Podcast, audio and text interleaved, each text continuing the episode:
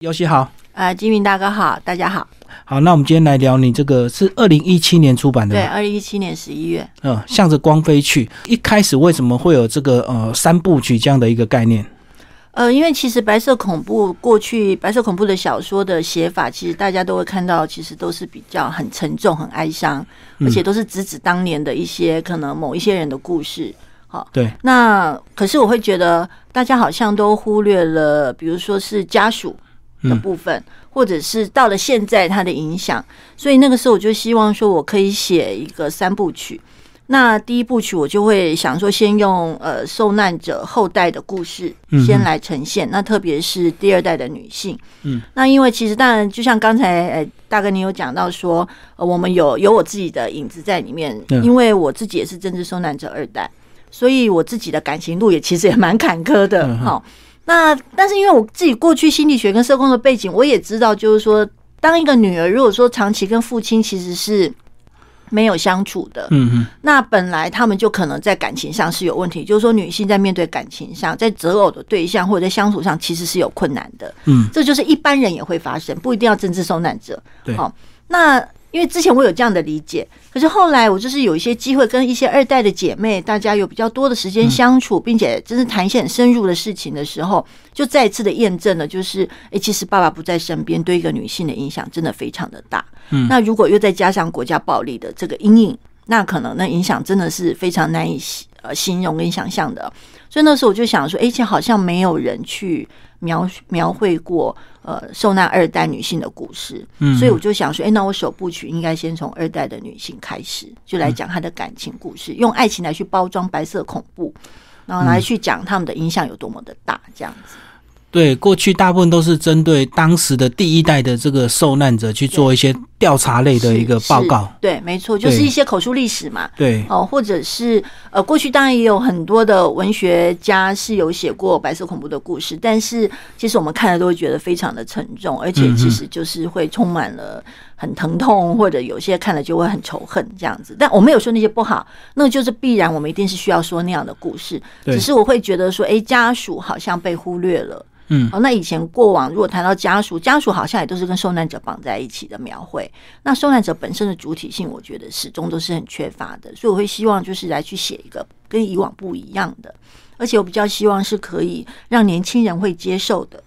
哦，所以我向着光飞去呃出版以后，我的确收到一些二十几岁的读者的来信，我觉得我很感动，因为他们跟我说，哎，老师，他们以前他说他以前以为白色恐怖是一百年前的事。嗯嗯嗯。好，因为你知道历史课本都没讲嘛，所以就觉得它是一个好遥远的事情。哎，就后来看了我小说之后，才发现，他就上网去查，他发现就解严，就是他解严是他出生前三年的事而已。嗯嗯，然后他的哥哥甚至就是还在戒严的尾端生出来的。嗯，所以他会发现，哎，天哪，离他很近啊，那什么都不知道。对，所以他就会还来问我说，哎，那还有没有其他的书啦，或者是戏剧？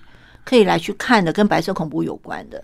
那我那时候就觉得，哎，我的目的有达成，因为我们是希望引起更多人的注意。你如果有兴趣，你就自己去查嘛，你就可以去找一些档案，或者是比较呃更严肃的口述史的这个部分来去做观察。那所以那个时候，我会想要用这种很爱情的方式来包装，也是有我原本的目的这样子。所以我二部曲才会，呃，上次也来过了，就二部曲就把它推进到加害者后代。嗯嗯，好，那所有的影子都放进去了，所以三部曲就会来谈，就会来谈当事人，嗯，就是受难者跟加害者那个年代发生的故事。那这样三部曲就可以做结，这样。可是你一开始会有开始动笔这样的一个动机，是不是你长期真的是觉得说，呃，这样的一个身份或这样的一个经验，其实一直在影响你，所以你很想把厘清整个这个二代的一些思绪脉络，这样。呃，应该是说我自己已经是比较厘清了，但我想要把这件事说给大家听哦，让更多人知道。对，因为其实是有这样的一个问题嘛，可是大家都忽略了。就像我刚刚讲的，其实以往呃口述史也都是只有针对受难者，当然本人本人嘛哈。那前几年呃徐雪姬老师她有出了一套《域外之囚》，嗯，她呃就是访谈女性家属。可是我们也不难发现，谈来谈去也都还是在谈受难者，嗯嗯，好，反而比较不会去谈到自身的问题。可是你看，我现在都五十岁了，嗯，所以那个时候的影响到现在对我都是存在的。哦，比如说像刚才呃，就是你有问到我说，那里面的那些角色。呃，比如说女主角会不会是谁哪个人的影子？谁的故事原型？谁的故事？对。那其他几位，呃，里面总共四位女性嘛。对。那其他三位其实是，当然是我跟一些二代女性，我们在相处之后，我会把一些特色，或者是我观察到的，我会把它打散，再糅合成三个角色。嗯，一定是这样子。那至于女主角的部分，其实很多人读完书，因为这已经是三年前的书了哈。那很多人读完书都问我说：“哎，那个是林义雄家的故事吗？”这样子哈，我说：“呃，我有参考一点林义雄叔叔家里的事情，但是那个柳絮并不是林焕君，好，并不是因为个性其实描绘起来也是差很多的。呃，因为林焕君后来他前面是非常的辛苦，但他后来其实。”有了宗教信仰之后，相对来看是比柳絮要好很多，这样子就放下，也不是放下吧。我不是林焕君，我不能够帮他 说是不是放下。但是就是说，他后来因为宗教的信仰跟他做呃音乐的这个整个对他的影响，我觉得他后来是比较正面。哦，比较开怀，对对，比较好一些这样子。那柳絮其实还是有很多自己的阴影存在这样子。那但是我刚刚就有提到说，其实柳絮但相当程度上有我自己的一个经验在里面。哦，就是说你刚刚问我说，哎，那过去的经验是不是影响到现在？是啊，因为我其实小呃五岁的时候，嗯，那五岁的时候，其实有一天晚上，我妈妈要去喝喜酒，对，好。那我妈妈是一个很海派的女人啦，就是以前那些政治受难者长辈，他们出狱之后，其实都很难找工作嘛，因为警总都会去，就是你有工作，他就去拜访那个店家，纠缠不清就对。比如说他有一份工作，他就跑去找那个老板啊，你这个是刚回来的哦，啊，就是弄到。他们就是不会有工作，就不想让他们好过，就对对对，就是一整折腾。所以其实政治受难者长辈常常生活都其实是很辛苦。嗯嗯。那过去也有很多长辈有时候可能很辛苦的时候，我妈妈，呃，我妈妈以前很海派，就就是会帮忙他们这样，所以她一直就是一个很海派的人。所以我记得我五岁的时候，有一天就我妈妈她就要喝喜酒，傍晚，那我们小时候不是有小天使五十嘛，嗯，就骑那个，就嘟嘟嘟就出去了。哎，怎么没多久嘟嘟嘟又跑回来？然后就是说哈，他红包包很大包，然后他心里觉得，呃，应该是反过来讲，他说他骑出去的时候觉得心啧啧，嗯嗯，这样，然后就觉得怪怪的，所以他就觉得，他就想说，他红包那包那么大包，应该可以，我跟我姐姐都一起去，也不失礼，就对了啦，就把我们都带出门了，这样。哎，等到喝完喜酒是晚上嘛，回到家的时候，因为我们住的房子是阿公盖给我们的套厅处。嗯嗯，那以前我们老式的套厅组一楼可能是玻璃门，那门后面有时候会用蕾丝做那个门帘，这样子。我们高雄人，然后就哎，那一下车下摩托车，我就一看到哎，门帘后面卡着我姐姐的脚踏车。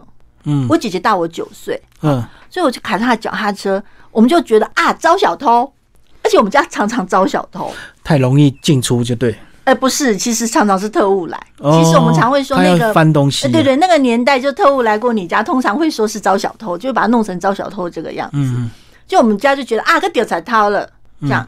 然后那时候我们家里有一条警铃，是直通一个 block 外的警察局这样子。然后我还拿个扫把去吐那个警铃，这样好快哦，那几分钟荷枪实弹，那个警察就都来了。可是，一数我们家就三口人啊，然后就跟我妈说：“哎，师太太啊，你们家人都在干嘛？按这个警铃？”我还记得我很小，我还跟他讲，哦，弯刀点才掏这样子，嗯，然后妹妹，这不是给你招小偷案的。但是那时候我们不能理解这是什么意思啦，哈。那后来很后面才知道说，哦，那个其实是预防有更大的事情发生的时候，给你叫警察来的。嗯，所以那时候警察来后，就我们家三层楼啊，加个地下室四楼，所以就楼上楼下帮你检查，检查完之后就来跟你说，嗯，他说师太太那个里面都没有人了，安全了，好，所以你们可以进去。那我妈就是一个很刷身的人，你知道吗？她就是那种相机、珠宝、现金就乱摆的人。嗯哼，她不会有什么保险库这种概念，她就是哦北黑，就她进去发现那些东西都在，而且都是放在很明显的地方，都没有被拿。然后但是家里翻的很乱，好，那我妈就觉得说，哎，这个都没有掉东西啊，那大家也折腾到已经都很晚了，想说那不然就先睡觉好了，明天再整理。哦，那我就回去我的房间，那我才五岁。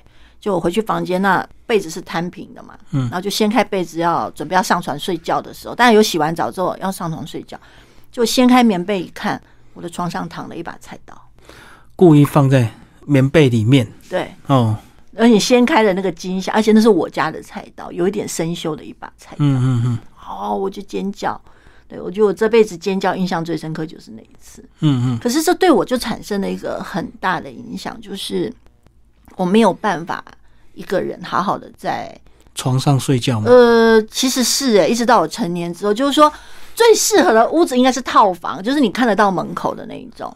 一旦是一房一厅多一个房间的，我其实有很漫长的一段时间。你看，从我到三十六岁，我忧郁症大爆发，跟医生也讨论这个问题，慢慢的去缓解这个。你看中间有那么漫长的岁月，哦，都是小时候的影响。都是小时候影响，因为我就会一直看着那个门缝，嗯而且外面一定要留灯，我就一直看着那个门缝，我老会觉得有人嗯嗯，这样子。那所以像以前我还曾经到什么巴厘岛去度假，你知道巴厘岛的 villa 就是很出名的两个门，一个是前门，一个是后门通往游泳池的。对，那我去那边的时候，朋友帮我订了 V，然后我心里想要死了，你干嘛帮我订这种屋子？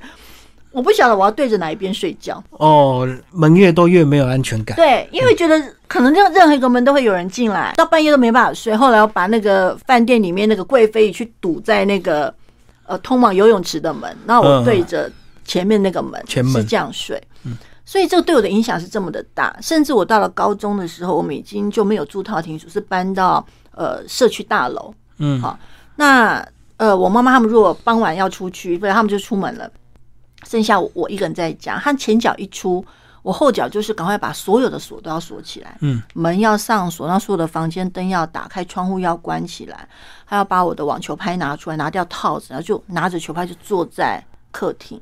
预防万一。对，而且会一直很仔细的听 嗯有没有声音。可是大楼一定很容易有声音啊，嗯，所以只要一有声音，我就拿着球拍，很紧张去检查是外面有声音还是我们家有人跑进来。明明你就住在那个楼层，是不可能外面有人跑进来。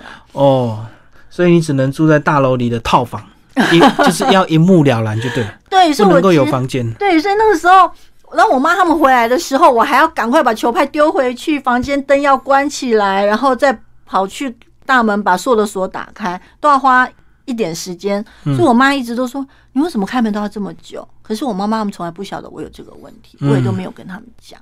对，那一直到我三十六岁，其实就是忧郁症整个大爆发的时候，跟医生有讨论到这件事情。其实慢慢慢慢的，这件事情又比较好一点。所以我现在当然住的也是大楼，嗯但是有的时候啦，还是会有一点觉得不安心这样子。所以我觉得那种影响真的很大。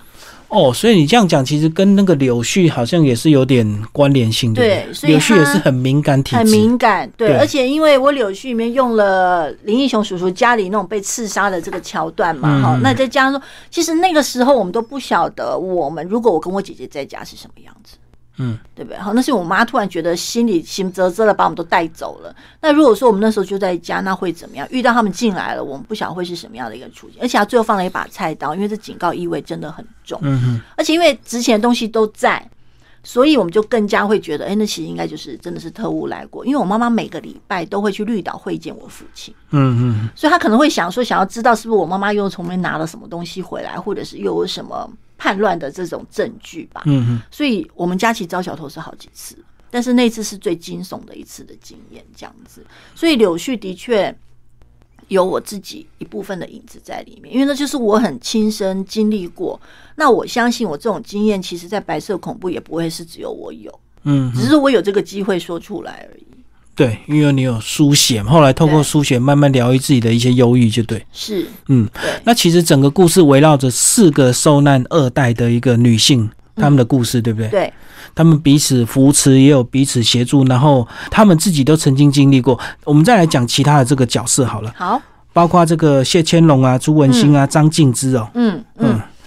张静之的话，其实我比较用的是呃杨奎老师女儿的角色。嗯好的，我必须要讲说，他们都不是完全吻合的，因为完全吻合的那个是叫口述历史，所以我一定是有掺杂了很多戏剧性的成分在里面。嗯但是杨奎老师的最小的女儿叫杨碧，嗯，那杨碧阿姨今年也七十几岁，你看她也是二代，但年纪跟我哦就差很多。对，她就是当年因为年纪太小，没有人可以照顾，她是跟着叶桃阿姨是进去监狱里面。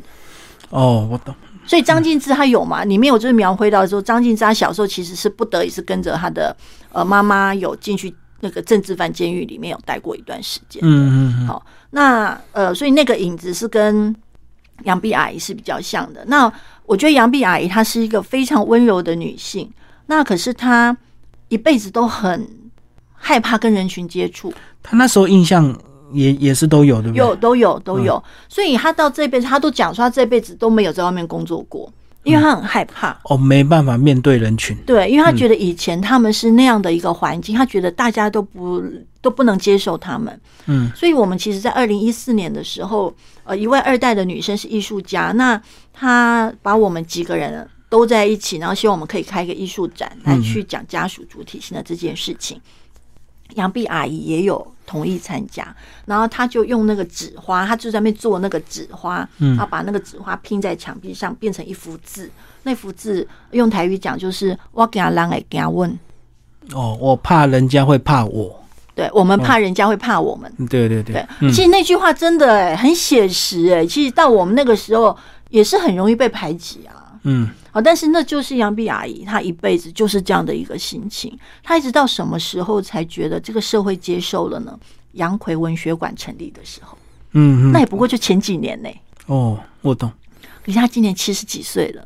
好，那我们大家一起办艺术展，那最后闭幕的时候，大家在合照的时候，他就站得好远，嗯嗯嗯，他也不敢自己靠过来。我跟他说：“哎，杨碧阿姨，赶快来！”然后就把他拉过来。啊，那是一个非常非常温柔体贴的一个女性，但是她的女儿那个时候在参加艺术展的时候，也才跟我们说，因为那那次艺术展我有一个作品，那我女儿帮我在那个很大的墙壁上画了一个小女生蹲在地上，然后旁边都是人家在讪笑、指责的那种图案。那有另外一位呃呃二代的女生也是有画到一个有点像的啊图像。然后杨碧阿姨的女儿就在座谈会的时候就讲说，她说她以前都觉得她妈妈干嘛要这么的呃退却，这么的不能跟人家接触，她一直不能理解。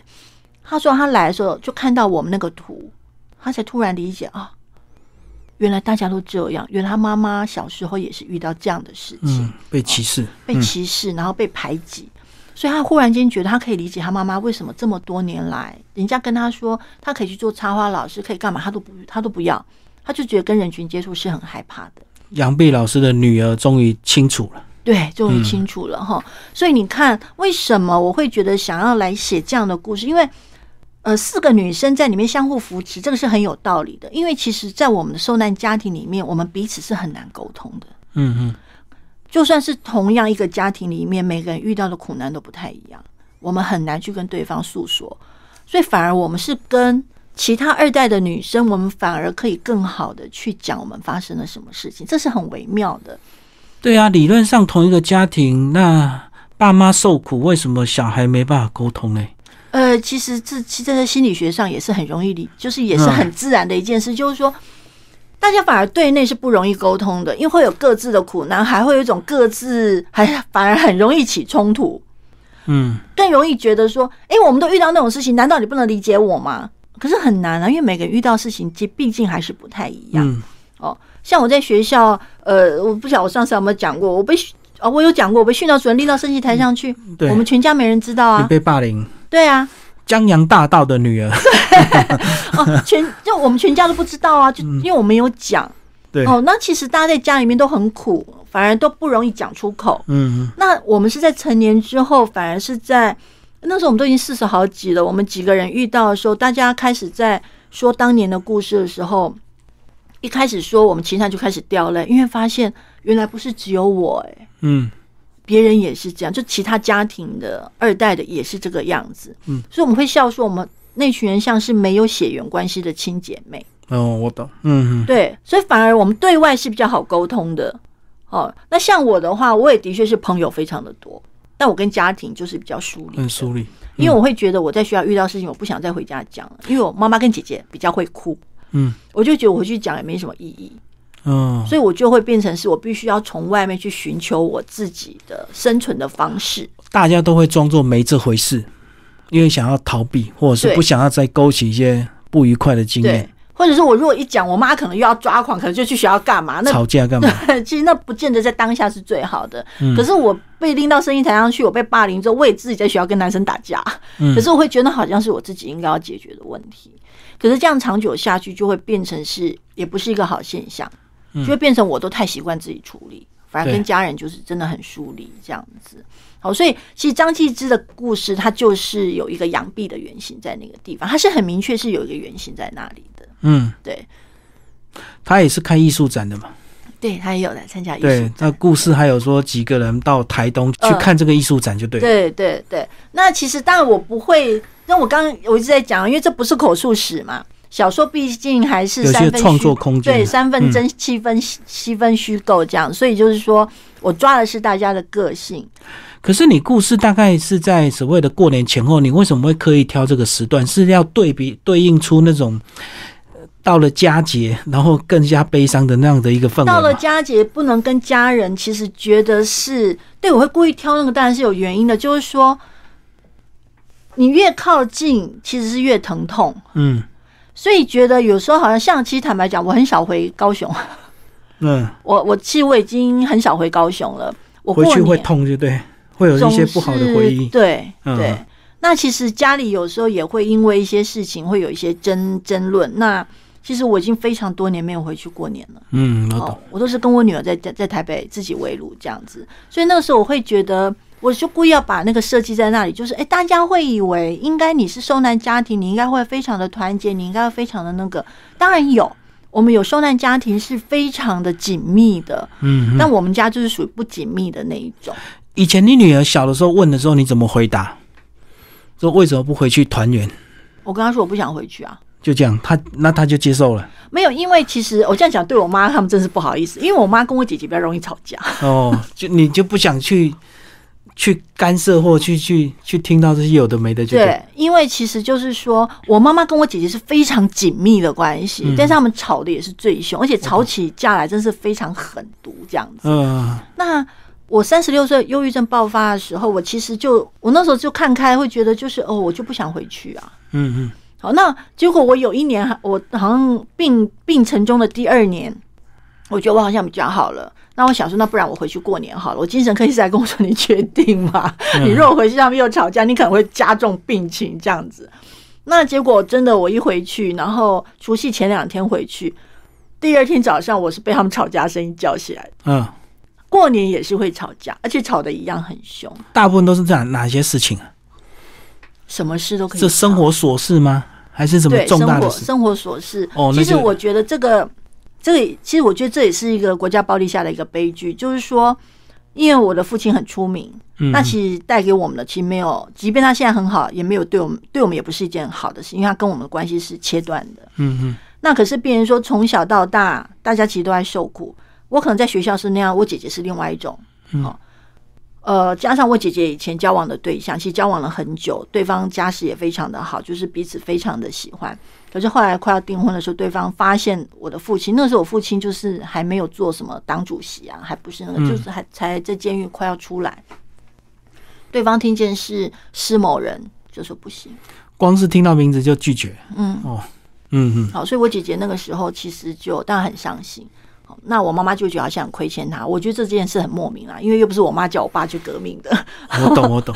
但 但是但是母性啊，对，嗯但是他们很容易这中间就会有一些纠结啦。其实他们，我希望他们不要看这一节节目。我我这样能理解，因为纠结越深，反而那种越容易吵。对，所以就变成什么事都可以吵。对，所以那对我来讲，因为我是一个不喜欢吵架的人，但是我我不是没有脾气，但是就是说我不喜欢平时就是没事就吵架。我觉得吵架是一件很疲惫的事情。嗯，因为他们是吵完又继续纠结，就对，对，可是我我没有办法，我是那种如果吵架我是不太容易和好的那种，就翻。脸了，对对对对，我是那种彻，底翻脸。所以我会忍到不行才真的要吵才会吵，但吵完可能我心里面那个那个就会有一个刀痕在那个地方，是很难痊愈的。所以我不是一个容易会跟人家吵架的人。所以应该讲说，他们呃有时候吵架就是他们的沟通方式。对，没错。可是那不是我的沟通方式，而且我觉得那那个每次的刀痕都很深，所以我其实是不想回去。所以我会觉得说，哎、其实受难家庭有各式各样的面相，反而是在这个时候有其他的姐妹，嗯也是互相彼此了解，来自不同家庭的受难家庭的姐妹，她们反而可以在那个时候互互相去抚慰，真正的去讲自己的问题。比如说里面有个朱文心，她是女同志，对，就是他刚开始就很像一般的同事，刚开始都不想出柜，就就谁知掩道呢？饰就对，对，就只有那个女主角柳絮知道。嗯，被观察到，对，所以就会开始去讨论到说，哎，他的一些很难堪的一些处境，或者是他想要突破又没有办法突破的那个处境，好，所以就会在一个这样的聚会里面来慢慢来把它呈现啊，包括来去讲到说他过去可能因为处理媒体处理的不好要被爸爸骂这样子。那朱文信是一个很妙的角色啦，哦，你把这个他的爸爸是一个名人哦，嗯。朱怀哲，对，嗯。哦，那其实这其实我这个就跟二部曲有扣在一起，很明显扣在一起，因为大家现在对于政治受难者的描绘，就就我个人来看，其实常常是很不好的，就是说都太神格化了。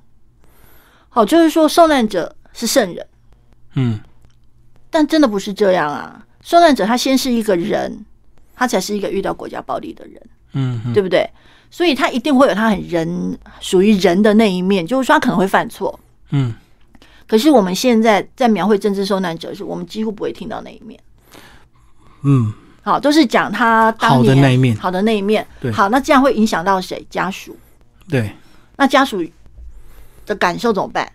比如说，我的确真的有认识政治受难者的家庭，那个爸爸回来之后，真的对对他的孩子很糟的。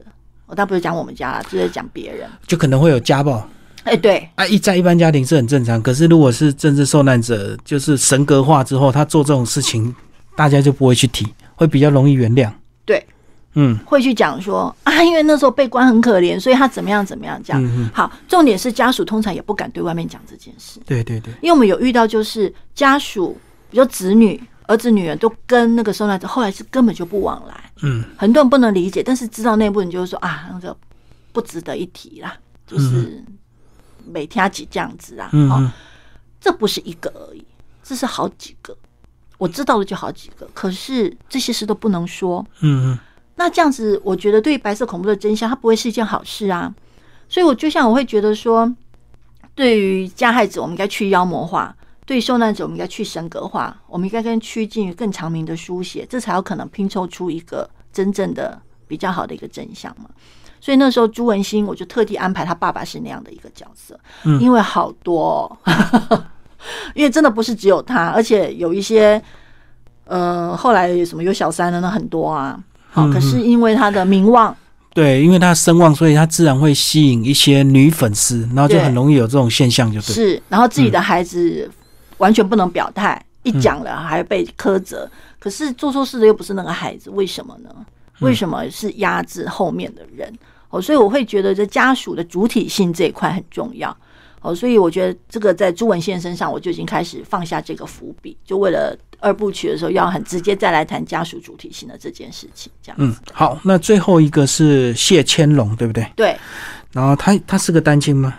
诶、这是融合了两三个人的啦。嗯那两三个人的角色里面有还在婚姻状况里面的，也有还在，也有已经是单亲的哦。但是我觉得这个很妙，就是说他有一个原型，那那个原型也是一个艺术家，呃，年纪比我稍长一些，但是他的呃男朋友都非常非常的年轻。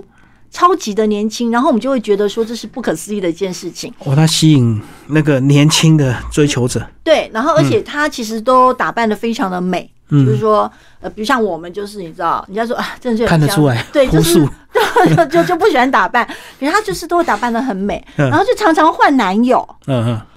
然后后来有就是常常换哦，然后后来有一天实在忍不住，我就跟他就跟他提到说，你有没有想过你为什么男朋友都这么年轻，而且常常在换？嗯他的例子是，他呃，他念高中的时候，爸爸被抓走了。嗯就是像里面写的，呃，谢先荣的爸爸谢文武是在他面前被拖走的，嗯然后他也跟他喊说爸爸没有做错事，呃，那个原型就的确是这个样子。是好那所以你看他在高中的时候，爸爸被抓走，等爸爸回来的时候，他已经研究所都念完了，嗯哦，所以他的青春其实是就卡在了十几岁。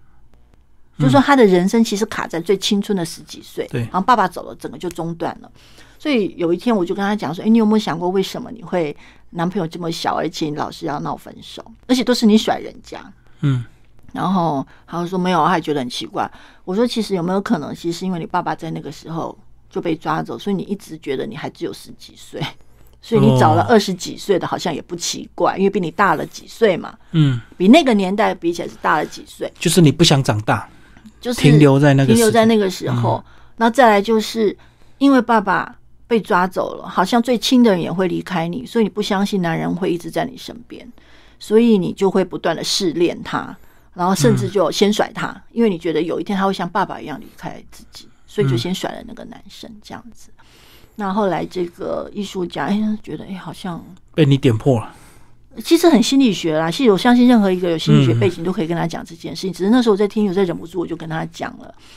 那后来我觉得他好像有去很认真的思考这件。后来她的男朋友就是她的学长了，就是恢复到一个比较常态的一就个状态就安定。下来了。哎，对对，他就安定下来了。哦，所以你看这个的影响，其实谢千荣跟他爸爸还有一个中间一个和解的过程。对，好，那其实呃，政治受难者回到家之后，就像柳絮的爸爸，啊，就像柳絮写那个戏里面出现的那个角色，或者是他自己的爸爸，嗯，也没有办法跟他道歉，是一样的意思。因为政治受难者其实回到家，有些是不愿意跟自己的孩子谈，因为是不想要再去提那些悲伤的事情，嗯啊，也不想让孩子觉得他可能过得太辛苦。这样子，所以其实真的，政治受难者家庭的内部沟通没有大家想象的那么容易。所以最好的方式就是大家都闭嘴，完全不沟通，对？这个真的不是最好的方式，但这是大家最常采用的方方式对嗯，所以彼此的误会就太多了。好，那其实故事到了最后呢，呃，男主角的家里因为父母亲发生意外，其实就是为了铺成这个二部曲的一个嗯开始，对不对？对，他在父母亲的遗物去看到一些让他很惊讶的事情。是嗯对因为我觉得我一直认为白色恐怖的影响其实很，这是无远弗届。我们简单讲就是这样子嘛。因为时间还不够久了，所以他一直在。对，一直在嘛，哈、嗯而且你看，像现在大家都还是会说什么啊，读书就好啊，不要看课外书啦，呃，不要谈政治，政治很脏啊。其实这些通通都是那个时代遗留下来的嘛。因为你看课外书会被抓走嘛，读书会嘛，你谈政治可能就被抓走，因为那个时代就是这样。嗯嗯，所以这些影响从来都没有离开过，可是大家都会忽略了。而且我也想要去凸显的一点就是说，当年白色恐怖整个岛国没有人是局外人。嗯没有说啊，只有受难者才是受影响，没有。其实我也认识所谓的体制参与者，或者我们白话一点讲，疑似参与呃疑似加害者。嗯，他们的家人其实也过得很辛苦，他们那个当年也是一样，不太敢在外面讲话。嗯啊，因为他他们可能就会爸爸也是会有同才同僚就被人家抓走，这种情况都是有的。可是我会希望大家不要就只是认为说只有受难者才是受难者。嗯所以那我要怎么样去凸显？那我当然就是要拉一个看起来很有声望地位的人，他从小就遇到一些怪事，嗯，原来就是因为他爸爸竟然也被拖进去了，嗯。也被拖进白色恐怖的这个这趟浑水里面，而那个被拖进去，可能是因为他爸爸心里面的一种觉得要保持那个，就是想要保全证据。保全证据，嗯。结果呢变成要抛弃他的孩子，就对那个孩子的影响是那么的大，所以没有人会想到说，啊，这个人看起来哦又是个演员，又是个教授、戏剧治疗师，哎，没想到他竟然也是白色恐怖相被牵连到的。你说他能，你不能说他是受害者吗？他也是受害者啊。嗯嗯嗯，一个从小像被当成孤儿一样丢在台湾的人，其实是因为他爸爸不小心摄入了白色恐怖。所以他赶快远离家乡，带着证据走就对。对，因为太害怕了嘛。因为其实我们那个时候也会听说，就是翻查档案都会有。其实比如说里面描写那个周木夏的爸爸周永然的同学那些死法，好，或者那些什么被车撞嘛，拖很远了死掉那个，这些过去都有啊。嗯嗯嗯，好，或者是说江南案，就是的确就是找了特务。呃、特务呃特务找了黑道去做的嘛。嗯嗯嗯，他们自己都承认了啊。对哦，所以其实那个时候就说，哎，柳絮的那个案子是不是黑道去做的？其实这个在历史上我们都可以在档案里面都是可以看到。所以一部分是真实，然后我只是把它更加戏剧化。我希望可以让大家知道说，哎，其实受到影响的层面是很广的。嗯嗯，我希望大家可以要更关注白色恐怖，这个是原本创作的时候最主要的目的。嗯，最后我们讲一下这个封面好不好？好啊你有，什么想法？你觉得有什么想法？它它很抽象，很难描述，很难形容哎，但是你看就是光吗？就是像星空这样子，向着光飞去、啊。那你觉得你看到它的时候，你觉得它很亮吗？你觉得它或者是它是一个怎么样的一个感受呢？我觉得它好像刚好两部呃上下两侧，所以是不是第一侧它比较暗沉，第二侧是比较明亮？是不是感觉说有点这个结局要水落石石出这样子，这种感觉，这样影射是不是？有一些对，因为那个时候，因为这部是在远足文化出版的哈。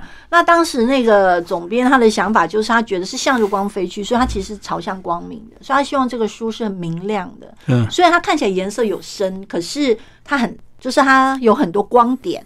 对哦，所以大部分人看到都会觉得哇，这本书感觉上就是漂亮，然后很亮。嗯，好，那。他而且因为是上下，所以他就更刻意的在另外一本用了一个更亮的颜色，的确就是越来越亮、越来越亮的这样的一个概念。嗯，对，所以很抽象，对不对？所以那时候我心里想，向日光飞絮，他不晓得要做什么样的封面，结果哇，他做了一个好亮的封面。我个人是还蛮喜欢的，嗯，因为它毕竟是一个比较朝向光明的事情。对，跳脱过去那种比较沉重、那种控诉的那种阴暗的那种封面，对不对？对，比较不像，嗯，比较不像，因为。嗯，我觉得，因为我写的是现代嘛，嗯，好，但是我其实要讲，就是说有个很妙的事情是，我在写这本书是有一些很微妙的巧合，巧合，哎，感应吗？巧合，巧合，就是说我这本书是十一月十五号上市的，好，结果呢，我里面不是有写到，就是他们有去抗议，去党中央抗议什么促转条例没有赶快过吗？什么什么什么这样子哈？结果呢，呃，因为我那这书单是写在前面。对，二零一七，对我十一月十呃十一月十五号上市，所以减七天，十一月八号的时候，我继父跟我说，嗯，哎呀，咱十一月十五你告委员哈，咱来来去迄个党中央头前，咱要来去控议迄个促转法，嗯，他基本上拢还没鬼这样代志哈。那因为我是代秘书长，而且我是年轻的一辈，所以我都是负责念那个声明稿的人，嗯，我跟他说，你讲当时。在因为咋个啊？六代吉尼，我心想啊，那不是我那本书要上市上市那天，而且我里面就有写的这一个桥段。嗯，我们都根本不知道会有那个桥段，就巧了，就真的很巧，就是那一天这样子。然后我新书分享会时间是早就定好的，好像是十二月六号还是几号，现在不太记得。嗯，前一天晚上促转条例过了。哦，对，所以我那时候会觉得说，哎，真的很巧，真的很巧。所以那时候我会觉得，哎，写这本书感觉像那个时机。刚刚好，而且我们是更早就对，而且我们那时候是更早就写了嘛，对对不对？然后没想到到最后，哎，怎么会有这么巧的事情？对，所以那时候觉得很有感，你说感应吗？我觉得是巧合，对，就是刚好在完成的那一刻，刚好就是遇到我们这个时代，刚好触转都过了这样。对，嗯嗯嗯嗯，你觉得这三年有没有得到一些回应啊？因为这三年应该读过的读者蛮多的。嗯，我觉得。得到几个回应，一个就像我刚刚讲的哈，就是他们会开始有兴趣去看白色恐怖的事情。好，那第二个就是呃，但有很多人会跟我鼓励说，哎，他觉得他们从来没想过白色恐怖的故事可以是这么简单又好看。那 哦啊，就是说他们原本觉得要以前涉及的都是非常沉重的小说内容，好像没有想过是这样的一个状态。那再来就是有人也的确会跟我讨论到说，那到底转型正义可以做什么？嗯，好，那那当然就是我后来在二部曲里面有有提到的事情，哈，就是说这个在这三年里面，我最容易听到的是这三个。好，那第四个就是有人会提到加害者的这个部分，嗯嗯，对，就是说会问我说我对加害者的一些想法这样子，那我就会跟他们讲说，那就看二部曲好了。对对对对，反正故事三部曲会交代清楚就对。对。所以那个时候是我得到的回应，大概是这几个面向，但是我会觉得自己好像有一点小小的贡献呢。嗯，就是说会吸引到更多的年轻人，我觉得这个是非常重要的。对，对整个国家是有一些进步的力量，因为很多东西它如果发生了，它逃避不是好的方式，有时候把它公开透明之后，避免下一个独裁或下一段悲伤再发生。这样是是因为我觉得这个才是转型正义的目的嘛。那所以为什么我喜欢这个封面？那为什么书名会都跟光有关？因为我觉得写这个是因为我相信台湾会更好。嗯嗯，我们若要了解白色恐怖，也是为了台湾要更好才去了解，并不是说去鞭尸或者是去讨债这样的一个概念。嗯，对我来讲，起码不是啦。我觉得我是相信，因为台湾一定会更好的，所以我一直相信是会光明的。好，今天非常谢谢施优西老师为大家介绍他二零一七年出版的《向着光飞去》，然后远足文化出版，谢谢，谢谢。